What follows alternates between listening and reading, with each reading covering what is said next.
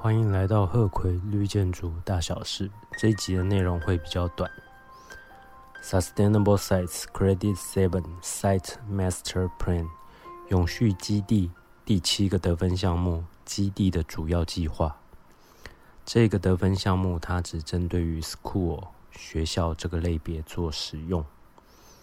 这里提供了六个不同的得分项目，规定至少要取到四个以上。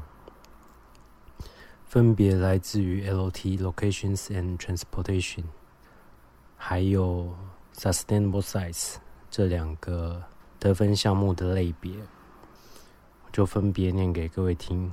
第一个是 LT Locations and Transportation Credit Three High Priority Site，基地位置与交通第三个得分项目高度优先的基地。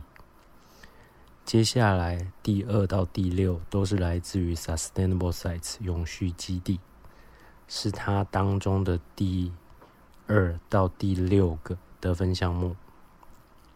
念给各位听，第二个得分项目是 Site Development Protect or Restore Habitat 基地发展的生物栖息地。第三个得分项目是 Open Space。开放空间。第四个得分项目是 Rainwater Management 雨水管理。第五个得分项目是 Heat Island Reduction 减少热岛效应。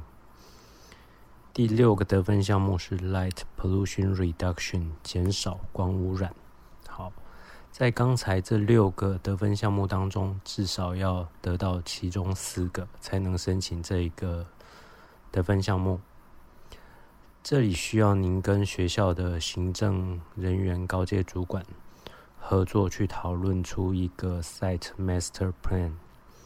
这个学校基地的主要计划，它的内容需要包含您这一个正在进行的 Lead Project 营建的资讯在里面，还有未来的计划。所谓未来的计划里面要有停车、铺面、不同的设施等等。如果您这个学校案子并没有未来的开发计划，那很抱歉，您根本就不能申请这个得分项目。好，感谢您的收听，我们下一集见，拜拜。